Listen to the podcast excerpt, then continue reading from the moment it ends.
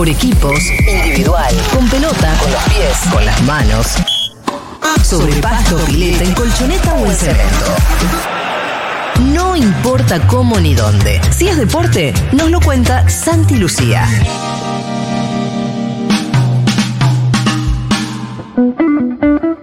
Mirá, eh, en un momento escuché que la tribuna cantaban que paremos el partido, paramos el partido, eh, a ver qué pasaba y dijeron los directores del partido que, que había una persona que estaba grave, no, todavía no estaba confirmado todavía que, había fallecido y le dije que por favor nos mantengan al tanto y a los 4 o 5 minutos me avisaron que había fallecido, entonces eh, los organismos de seguridad habían determinado que el partido estaba suspendido, así que nos fuimos.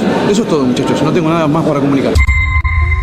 Bueno, escuchamos a, sí, a Fernando Rapalini, que fue el árbitro del partido que estaban jugando en el Sí. Monumental, River y Defensa y Justicia, y se suspendió a los 26 minutos del- del primer tiempo, en una situación para los 80.000 que estábamos en el Monumental, eh, en un punto desconcertante. Por supuesto que, que muy triste eh, la jornada, ahora con, con la mirada larga y conociendo qué es lo que sucedió, pero en el momento de la suspensión del partido, lo que se vivió en la atmósfera de la cancha de River fue algo muy raro. Esas situaciones por las que no se suele atravesar eh, con una multitud o, que- son eh, episodios muy corridos de cualquier hilo convencional, fundamentalmente por, por el desconcierto que se tenía en el momento. Y, traje el audio de Fernando Rapalini porque de alguna manera también eh, el árbitro es el encargado de comunicar la suspensión de un partido, primero a los jugadores, al cuerpo técnico y después por ende la, la organización a cargo de River, en este caso como, como el equipo local, informárselo a 80.000 personas que estaban en la cancha. Lo que ¿Vos estabas? Yo estaba en la cancha, sí, estábamos transmitiendo el partido y, y vemos que hay, que hay un episodio en la tribuna donde habitualmente va, va la, la hinchada de River, en la Sibori Baja, eh, que, que no era el habitual, que empiezan eh, a gritar de, de manera descontrolada de un lugar y hacer, eh, y hacer señas. Eh, lo primero que se nos ocurrió transmitiendo el partido que podía tratarse de, de alguna situación cardíaca, algo que, que se, vi- que, que se vivió en distintos partidos de fútbol, alguien que tiene eh, un infarto, que so- son situaciones que de, de hecho los estadios también están preparados para eso. Sí, que si tenés 80.000 personas en una Obviamente, cancha. Algo tenés pas- algo puede riesgo de que, de que algo pueda pasar, pero no de, de la caída de, de un hincha de la tribuna superior a, a la Sibori baja. Y mm, ¿Cuántos metros? 15. De 15 metros se cayó. Eh, de acuerdo a lo que dijo eh, rápidamente Alberto Crescenti de, mm, del SAME, es que la, la muerte fue instantánea y, y la- las imágenes fueron muy impresionantes. Lo- los testimonios, nosotros teníamos una persona muy conocida cerca en esa zona, un hincha fanático de River, hijo de un compañero nuestro que estaba en la, en la transmisión, que salió rápidamente al aire cuando estábamos transmitiendo el partido, eh, completamente choqueado porque fue una imagen eh, evidentemente muy fuerte, muy conmovedora para todos los que estaban en, en la zona, eh, en, en esa parte de la tribuna y que tuvo una, una rápida intervención. Se habló también, Santi, del rol de, de los medios de comunicación, en, en cómo relataron lo, lo que pasó y demás, de, en esto de, de ir por la primicia, de mostrar las imágenes más, más crudas. Eh, escuché que circulaban imágenes como muy impresionantes y que había medios que las pasaban sin ningún problema. Sí, ahí, ¿Qué tal hay, a partir de esto que pasó, Rolo, Julia, eh, hay un montón de, disparadores que tienen que ver con responsabilidades de todos los actores que participan en el fútbol. Digo, desde el árbitro que escuchábamos recién, Fernando Rapalini, desde la organización del fútbol argentino, que creo que, se procedió dentro de lo que es una situación caótica de, manera ba- bastante lógica o prudente, de acuerdo a lo que había sucedido. También, por supuesto, el rol de los comunicadores y de las responsabilidades individuales, de todo, porque también se termina cayendo este hombre que después eh, conocimos el nombre, que es Pablo Serrano, un, hincha de River de 53 años, que participaba en una agrupación de Morón, los pibes de- del 20, que había ido a, su, a la cancha con su hija de 16 años, que la hija estaba en otro sector de, de la cancha, y a lo que hace referencia Rolo, al, al morbo de algunos medios que, que también... eh,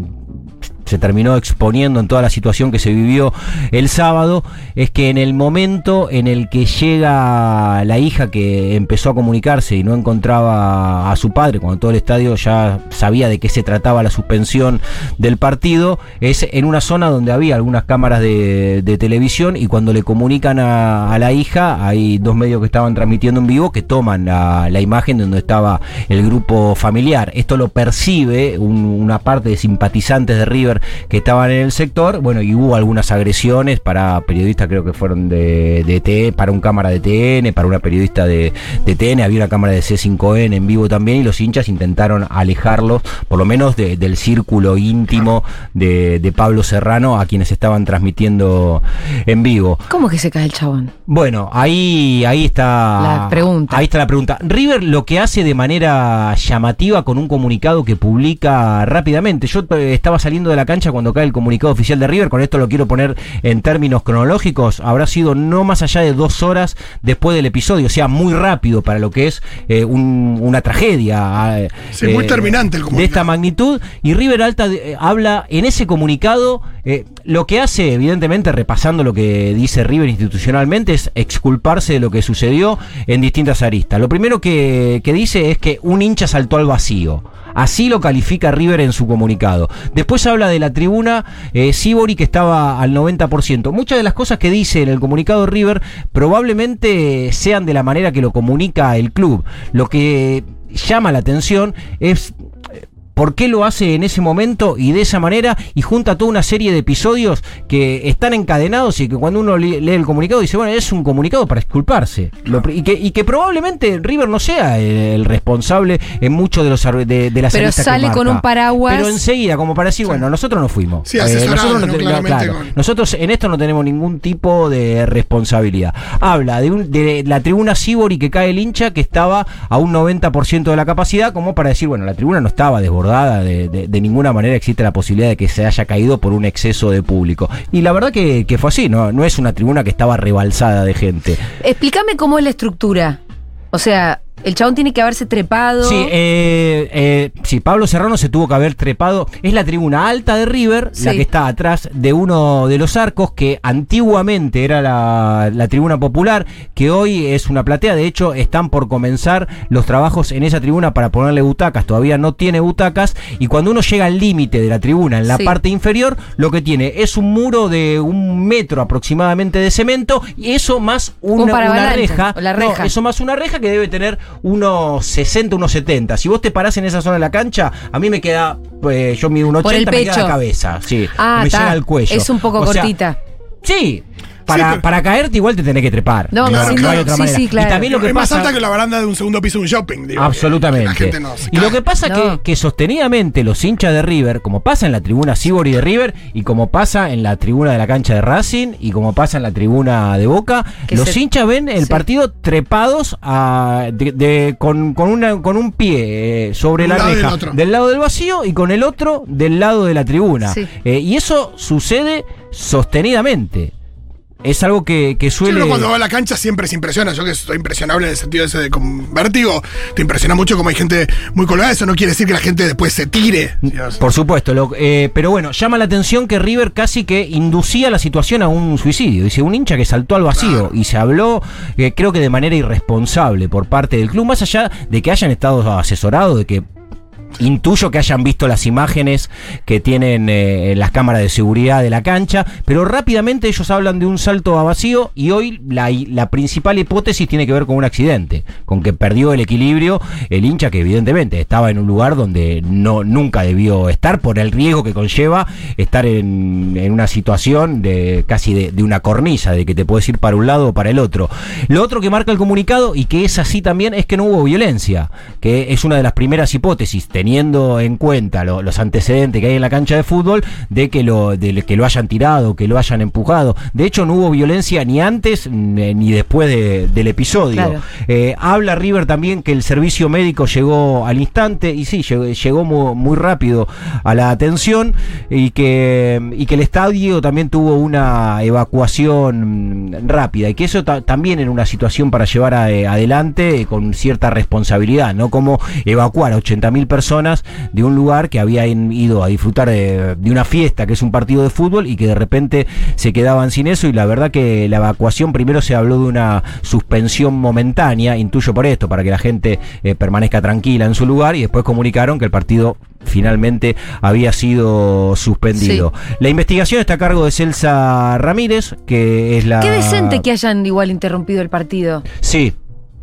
Sí, Podrían sí. haber pasado Sí. conociendo Bueno, el fútbol argentino. El, cu- el cuerpo quedó dentro de, de esa tribuna de la Sibori con un gazebo de la policía Sí. científica para los peritajes, porque la muerte fue al, in- fue Sí, como al cuando instante. hay un accidente en el tránsito que. Absolutamente, era el mismo escenario que se veía en la cancha de River. Pero sí, eh, que- la verdad que en ese sentido, que pase algo que está eh, bastante cercano al sentido común, bueno, eh, lo tenemos que destacar, porque la verdad que en el fútbol eso no siempre pasa, y en este caso en River se dio. Eh, se, hoy dieron a conocer el informe de, de la autopsia, habla de politraumatismo con fractura de cráneo y pérdida de masa encefálica y de una muerte al instante, y lo que sí están esperando, que esto ya está vinculado a las responsabilidades, son los resultados toxicológicos. Para, para ver en qué, en qué situación estaba Pablo Serrano cuando se cayó finalmente de la tribuna Sibori, eh, la principal hipótesis eh, de, de accidente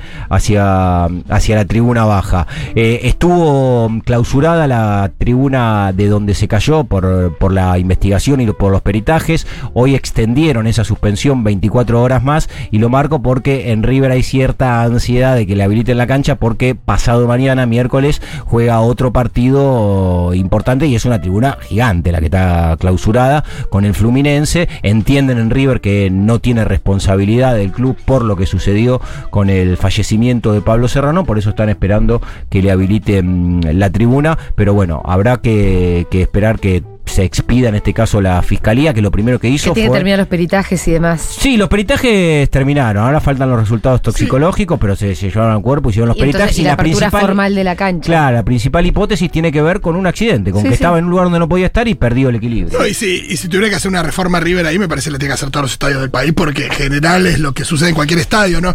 No, no se ve en la cancha de River una situación que implique mayor riesgo de, de- de caerse al, al vacío que, que en otra cancha. Por eso también habla de las responsabilidades individuales. Digo, en casi toda la cancha del fútbol argentino ves, eh, Sí. ves hinchas parados en las cornisas. Sí, sí, quizás, sí, en la quizás cornisa, a veces que de- del lado no en la parte inferior, sino en la parte superior que, que da al vacío y que da a la calle. quizás implique eh, nada, un intento en, de todas las canchas a partir de, de lo que sucedió, que los clubes ya insten a, a los hinchas a bajar de esos lugares, mismo a los árbitros que, que puedan suspender el partido hasta que. Ahora cuando los hinchas se cuelgan, ahora, cuando pasa algo, a veces los árbitros dicen, bueno, hasta que no se bajan todos, no, Claro. no seguimos, bueno, que es una situación de. Bueno, alguno hablaba de poner eh, tipo, tipo un balcón o un toldo en, cuan- en- en las tribunas altas, pero eso, por ejemplo, pasaba en la de Boca y ¿qué hacían los hinchas? Se subían al alambrado y después ahí. iban al toldo. Claro, Entonces al toldo sí. tiene que poner otro toldo. Que, eh, al, al- hincha, al hincha en esa situación lo único que lo frena O es. una red, O que- que se suspenda el partido, que se tenga que ir de la cancha si está en esa situación. Sí, o la otra también sería poner, no- no-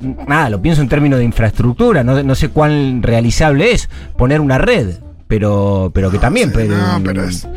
No, le te una red a todo el estadio, porque todo el estadio River tiene un anillo superior. De hecho, en la tribuna eh, Pueden centenario. también dejar de hacer actividades que pongan sus propias vidas en riesgo. Pero no, bueno, por pero ahí están las responsabilidades individuales, claro que sí. Pero es que de verdad claro uno dice, pero sí. dale, loco. Pero claro, si vos sabés que te subís a un lugar que si te caes te podés matar, y, Y sí, bueno, amigo, boludo, no, no te, te subas. y pero- sí. y al mismo tiempo rom- romper con esa cultura de, de- de ese tipo de aguante, de estoy acá y estoy figurando.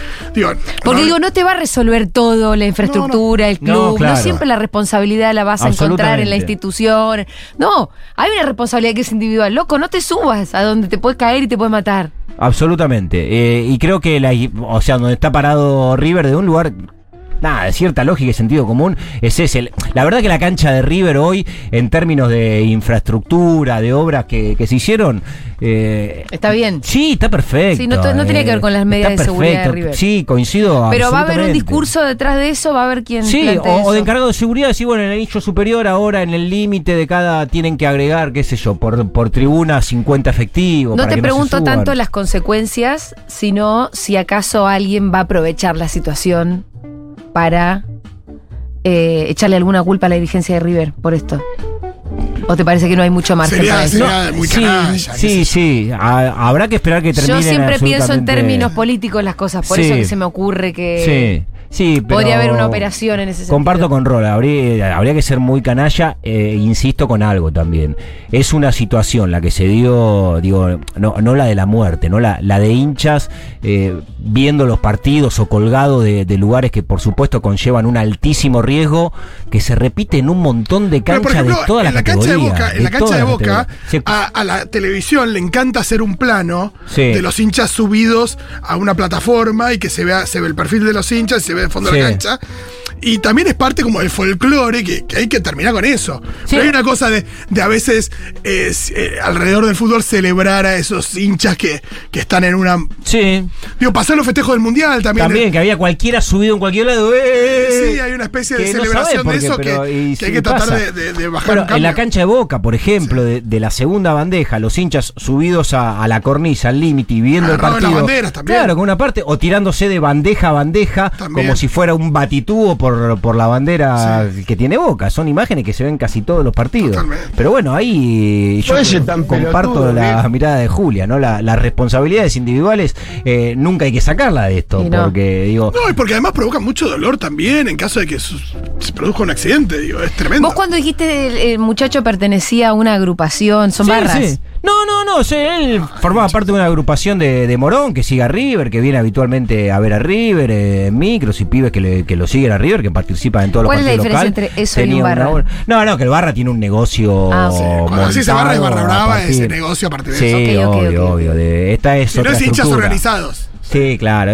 Sea, hinchas que se juntan de No zonas, lucran. que ponen micro, viajan y nada, y vienen a ver. Que el son la gran mayoría. Y, comparten e- ese momento de, de liturgia futbolero que, que tiene que ver con eso, no, no, no que, que pertenecía a la barra porque no tiene nada que ver. Vamos a ir a otro de los temas que importantes que dejó este fin de semana, que se expidió la justicia.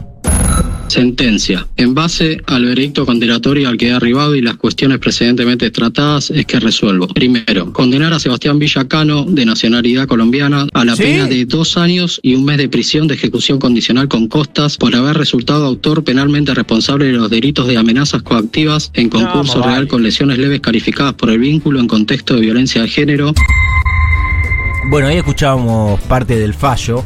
Eh, em, por el caso de Sebastián Villa, algunas cuestiones que tienen que ver netamente con lo informativo que sucedieron después de lo que acabamos de escuchar. Ayer Sebastián Villa se despidió de sus compañeros en Boca. Ajá. Fue al predio de Seiza, retiró sus pertenencias. eh, si no está viajando, está por viajar a, a Colombia. Recordamos que después del fallo, después de que se expidió la justicia, Boca decide no volver a, a convocarlo. Y acá hay que hacer eh, un apartado. Esto significa que Boca le rescindió el contrato a Sebastián Villa después de la sentencia. No. Boca lo que hace es comunicarle a Villa que no lo va a seguir representando en los partidos de fútbol. Eso no tiene vinculación con la relación laboral entre Boca y Sebastián Villa. Boca no le va a rescindir el contrato a Sebastián Villa. ¿Por qué? Porque en ese caso el futbolista podría demandar al club por despido discriminatorio. Porque si hoy Boca quisiera... Mañana podría jugar Sebastián Villa contra el Colo Colo. En ese sentido no tiene ningún impedimento desde el punto de vista laboral. Lo que sí, claro, hizo el club es tomar una decisión y decirle, bueno, a vos no te vamos a convocar más. En relación a esto y a la muy buena relación que siempre hubo entre la actual dirigencia de Boca y Sebastián Villa, porque la, ver- la verdad que, que el vínculo y la protección para el jugador fue altísima por parte de la dirigencia, al punto que cada vez que podía, el máximo referente de Boca, que es Riquelme, decía es el mejor Lo jugador de fútbol argentino, lo queremos en la cancha, lo queremos jugando, está expuesto muy explícitamente que el club siempre lo, lo bancó a Sebastián Villa y mm, por eso ahora lo que estiman que va a suceder es un acuerdo, que Villa se va de la Argentina, se va a radicar estos días en Colombia con la intención de acordar su futuro con algún otro club y que sea Villa el que rescinde con Boca y no Boca el que le rescinde el contrato a Sebastián Eso para Villa. no tener que pagarle la indemnización. Sí, sí, Y- y en- en para no tener un, y para no tener un juicio claro, para que Villa, si Boca lo despide a Villa, está en condiciones el jugador de hacerle Sí. un juicio por despido eh, discriminatorio. Entonces acuerdan que de- desde este momento le dieron la libertad que vaya a Colombia, que negocie lo que tenga que negociar. Él tiene contrato hasta 2024 con Boca y que sea el propio Villa, una vez que se consiga un club que le comunique a Boca y rescinda el contrato. Eh, además, hay una serie de, mm, de condiciones que se, se impusieron después de- del fallo que tienen que ver pa- para Sebastián Villa, que fije una residencia, se tiene que abstener de consumir estu- estupefacientes, no tiene que tener contacto con Daniela Cortés ni con su familia, tiene que someterse a un tratamiento psicosocial y participar en talleres sobre violencia de género. Todo eso marcó el fallo. El otro día decía en la tele, Sí. ¿no pueden agregar un, una bullet que diga no pegarle a tu señora, Sí. no violar a otra chica? Sí, bueno, y. Bueno, pues, y se habló mucho del, ver, del ¿eh? tema de, de cómo son es escarcelable esta, esta condena y demás, pero como tiene el otro caso, eh, si lo declaran culpable, Claro, la otra denuncia que tiene Villa es por abuso sexual agravado. Y en caso de ser eh, declarado culpable, es una pena que debería ser efectiva entre 6 y 15 años. Que la, la denuncia de Tamara Doldan. Que es una denuncia por Sí. un episodio que sucedió en junio de 2021. Y el juicio oral, que ya llamaron a juicio, va a ser entre noviembre y diciembre. Así que habrá que ver qué sucede con esa situación y también eso, evidentemente, cómo, cómo juega en, en las decisiones que pueda tomar algún club a la hora de pensar en, en Sebastián Villa, ya declarado culpable en una causa y con otra elevada a juicio oral que tiene que resolverse antes de fin de año. Pero bueno, el mundo de- del fútbol en ese sentido no, no, no nos va a sorprender además- que, en, que en una semana Villa se vaya a jugar a Algún- Arabia o, o arregle con un equipo de Colombia Pero- o México, como son las propuestas que. Ah, eso que te iba a tiene. preguntar. ¿Tiene ofertas? Sí. Eh, hay algunos clubes que tendrán más el prurito de traer a un condenado. Sí. Bueno, de hecho a él lo Y habían. otros que le chuparon huevo, Lo habían, ¿cómo ve- es? lo Sí, habían no me lo venido a buscar. Porque digo, a eh. Boca no le chupó un huevo al final. Al final no. Bueno, Al no le quedó otra no. como, como Pero me- fuera. sí, me parece que la dirigencia fijó en ese sentido el límite que entendía que era el correcto, por eso habrán procedido de, esta manera, que están por fuera de los protocolos del club, que están por, por fuera de lo que proponía el departamento de género, pero que, que fue lo que entendían ellos que es lo que había que hacer, respetando la presunción de inocencia, hasta que se expida la justicia. Y el mismo día que la justicia dijo, Villa es culpable, decide el club no, no volver a convocarlo. Distinto a lo que hicieron con Jorge Martínez, que tiene el proceso abierto, que todavía no hay una definición de por la denuncia que hizo Flor Marco, la encargada de prensa del fútbol femenino, y a Martínez sí lo, lo corrió rápidamente. Son circunstancias muy distintas. igual. Absolutamente, Una de violencia una- de intraclub o de abuso, lo que fuera. Pero entre dos personas que trabajan adentro del club. Sí. Digo, para- es más fácil, debería serlo por lo menos, aplicar el, el protocolo que es el protocolo que tiene el club. Sí, sí, sí, sí, co- coincido. Acá hay una situación ya extra club con su mujer em, en la justicia. Sí, y también hay una cuestión patrimonial de distinta significación tratándose Bueno, de Jorge la- Martínez y de la Obvio. principal figura que tiene Boca, ¿no? Pero eso sin duda, en realidad ahí está todo el kit de la Sí, cuestión. Es muy fácil apartar a uno que no te importa, que es fácilmente Claro. reemplazable. Sí, absolutamente. Ahora tenés que apartar al que no es reemplazable. Sí, aparte, o sea, Villa es un tipo que en los salió siete veces campeón con la camiseta de Boca. Hace cinco años que viene siendo sostenidamente uno de los jugadores titulares y quizás que en, términos de rendimiento del equipo de los más importantes. Y Boca creo que, tuvo un- pero bueno, basta, una, listo. una defensa profunda de, de Sebastián Villa. Basta, qué bueno, ¿no? Porque aparte también está esa situación de. Lo pasaba con el Pitu, que si está el tipo jugando, eh, hace un gol, que. Gritar los goles de no, Villa. No, no, no, quiere gritar. y al mismo tiempo decir. Es cualquiera que esté jugando, por suerte ya, Sí. ya está. Bueno, y el otro tema. Pero no que- sé si sí, hasta dónde era perdón. cualquiera, perdón, pero la discusión es interesante. ¿Hasta dónde era cualquiera que estuviera jugando? Sí. Hacíamos el chiste del mantra del, fe- del No, feminista yo creo que en la acumulación. Yo creo Sí. que en la El argumento de decir el chabón es inocente hasta que se demuestre lo contrario, la verdad que es un argumento muy fuerte. Sí. Sí, al mismo tiempo yo creo que ya en la acumulación de causas me parece que había elementos Bueno, sin duda, además había un montón de pruebas, todo eso hacía que todo fuera muy incómodo. Sí, bueno, ahí pone también la justicia en un lugar de, de, de credibilidad absoluta y, y- y de, y de seguir los pasos que determinen a algunos jueces que, que sabemos que no siempre Y bueno, tienen sí. que ver con el, con el tacto No, de la realidad. además estamos en un país que ya se quedó sin No, justicia. Bueno, por eso, ¿no? Entonces, que si la justicia hubiera, hubiera dicho otra cosa, bueno, Villa mañana. Estaba jugando, sin era duda. Y, bueno, no sé, evidentemente Boca siguió ese camino. O sea, Te quiero decir, Que define la justicia. Em, est- estamos en, en unas encrucijadas. Son momentos donde este tipo de cosas no las sabemos exactamente resolver, porque son novedosas, no la violencia, sino que la violencia se exponga, se judicialice, que, Sí. que tenga una, pe- una condena concreta en la justicia y también social. Son dos cosas más o menos nuevas. Entonces eso, eso no tenemos una hoja de ruta. Los protocolos que tienen los clubes tienen dos, tres años descritos. Sí. Claro, y recién ahora se empiezan a aplicar. cuando se aplican, Sí, no se sabe no, cómo se se aplican. empieza a poner en juego Se eso. aplican torpemente, eh, eh, va, no va, cuándo lo pongo, cuándo no lo pongo. Creo que todavía estamos em, diseñando salidas y respuestas feministas a los casos eh, de violencia y demás, pero que todavía no sabemos bien cómo es. Lo que está claro es que no debería haber diferente vara según cuán bien juega el chabón. A mí me. No, obvio que no, pero además a mí me pone contenta saber que hace no muchos años atrás todo esto no hubiese sido ni siquiera un conflicto. No, y probablemente Ni hace, siquiera un conflicto. No, y probablemente hace algunos años atrás, inclusive con el fallo de la justicia, hubieran dicho el fallo no está firme, van a apelar. Sí, Hasta total. que no esté firme el fallo, Villa sigue jugando. Bueno, Que es un camino yo que estaba segura que iba a pasar ¿eh? eso. Es un camino que Cuando pudo haber yo me enteré tomado del Boca. del- del fallo de, este, de primera instancia, que Sí. ya con, acá estábamos con el Pitu, ustedes no, no estaban. Tu hijo va a seguir jugando. No, no, el Pitu al revés me dijo, no, Boca ya no va a tener alternativa. No tenía data, claro. Yo pensaba, le dije, no, mirá, es apelable el fallo, la condena no es firme, Bo- Claro. Boca tiene esas... ¿Cómo jugó Villa ayer? Le digo. No, bien, jugó bien, ca- Claro. cagamos. Y al final no, me sorprendió. Sí. Por eso te digo, yo me pongo un poco contenta.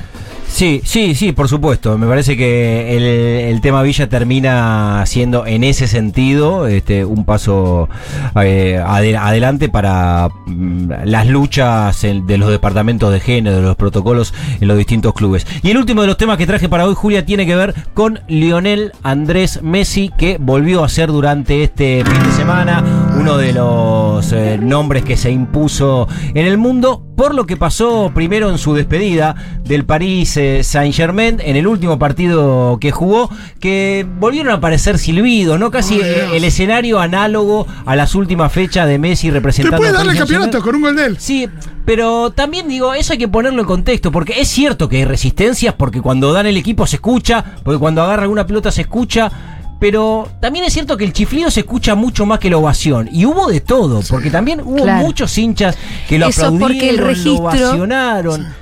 Sí, el, del el chiflido- repulsivo es superior por ahí al del aplauso. Sí, sí, sí, sí, una cuestión sonora. pasa, yo creo que si aplauden 10 y chifla uno, al que chifla lo vas a escuchar. Sí, sí. seguro. Y a los otros 10 también. Igual pero- me encanta todo el proceso de unfollow de la cuenta del PSG. ¿Te enteraste, Julita? No. La cuenta del todo. PSG, eh, desde que se fue Messi, ya perdió como 2 millones de ¿En serio? en Instagram. ¿Ustedes ya lo dejaron de Por seguir? supuesto. Después hubo algo en relación, perdió el Paris Saint Germain en el último partido que jugó el fin de semana, el sábado con Qué el equipo que me cae mal. 3 a 2 y a partir de ahora nos va a caer muchísimo peor a todo. caer- Sí, caer ya está. tranquilo, que si le habíamos agarrado algo de cariño, todo eso se va a reconvertir eh, en odio casi. El mensaje de Neymar, no sé si lo habrán eh, Ah, advertido, pero no es tan habitual que haya un... Por supuesto que eh, de la dimensión de estos tipos que son estrellas mundiales e históricas del deporte más popular del mundo. Escribió Neymar, hermano, no salió como esperábamos, pero intentamos todo. Fue un placer compartir dos años con vos. Mucha suerte en esta nueva etapa y que seas feliz. Te quiero. Eso postea Neymar con dos fotos en blanco y negro. Que la verdad que las fotos. Hay caras de Messi que no ves tantos. Una, una de, de esa cara verdaderamente Para que lo busco. conmocionado. Tengo que buscar a En- que en Neymar- la cuenta de sí de Neymar o, o de Messi o si ya la levantaron porque fue una historia que puso el fin de semana la, Ah. la vas a ver. No son caras habituales de, de Messi. Claro. Y la respuesta de Lionel Messi está en ese sentido, le responde Messi a ese posteo de Neymar. Gracias, Ney. Más allá de todo, queda eso. Volvimos a disfrutar juntos y vivir el día a día. Te deseo lo mejor. Aparte de ser crack, sos una hermosa persona. Y al final es lo que vale. Te quiero mucho. Ay, odio que sea bolsonarista, Neymar. Eso le nuestra responde- pieza. Es el mejor bolsonarista. Eso le responde Messi. qué bajón. que Sí, es impresionante. Todo esto mientras Neymar había anunciado su crucero de tres días, que Sí. eh, Claro. y tuyos se habrán enterado lo que hizo- lo que prepara Neymar para fin de año. ¿Qué preparas?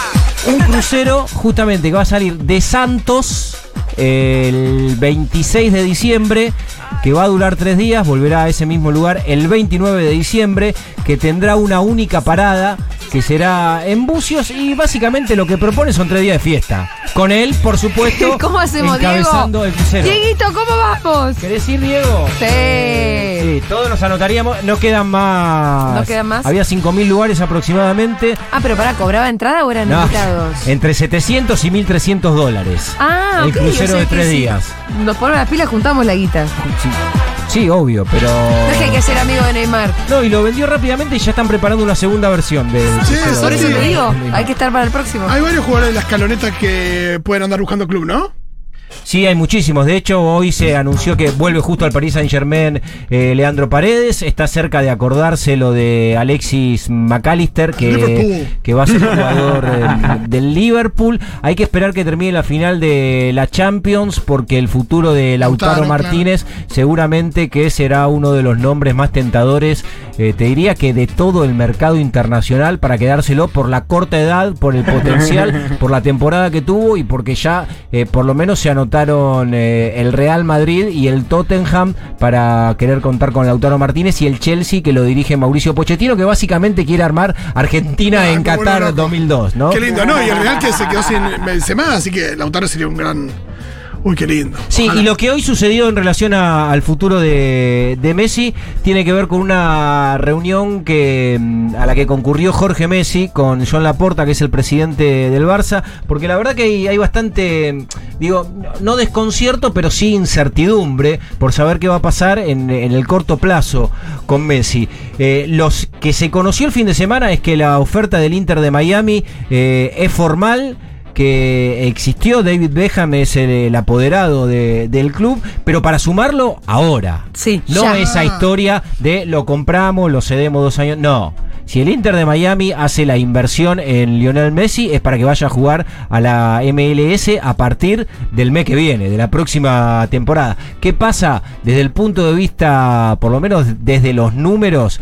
Lo que ofrece el Inter de Miami es el 10% de la propuesta que Messi tiene para irse a jugar al fútbol de Arabia Saudita, que es la otra propuesta formal que ya le llegó al entorno de Messi, que el número por supuesto es, eh, exuberante, pero que lo tiene ahí arriba de la mesa, que son 600 millones de dólares por año. Me gusta exuberante como adjetivo. Chabones. 600, ele- un contrato de dos años, que serían 1.200 millones de dólares.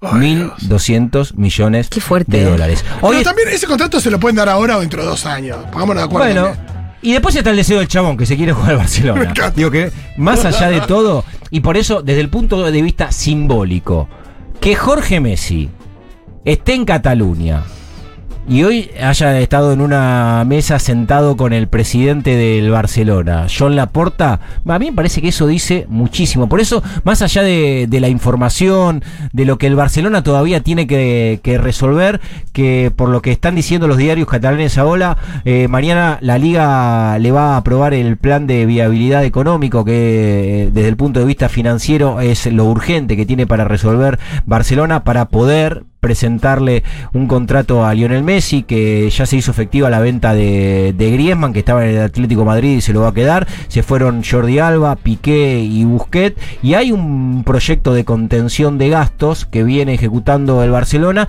con la intención de mm, reducir la masa salarial del plantel y poder hacer eh, el lugar para ofrecerle el contrato a Lionel Messi, que por supuesto va a estar muy lejos de estas eh, ofertas que tiene tanto de Miami como de Arabia Saudita, pero que el deseo de él es estar eh, en ese lugar. Así que el- si mañana la liga eh, ¿Sabes lo que va a ser la vuelta esa? No, bueno, No. claro. Yo, Eh, yo ah, tengo un costado. Más le vale a los catalanes, pero reventar Pero Barcelona. claro, tengo un costado tan romántico con el fútbol y con este pibe jugando al fútbol y tan identificado con esa camiseta que no sé, mi, mi No, costado que esté afectivo futbolero, yo lo, la verdad que lo quiero ver Sí, ahí. ahí y después en Estados Unidos cerquita del Mundial y, y que cierre jugando el Mundial. Ya está. Sí o no, pero es algo que tiene, sobre todo por cómo se dio Igual la que salida. colonizados, hermanos, ¿eh? No poder ni soñar ni, ni, ni No, que no, juegue no, un no, segundo en este país.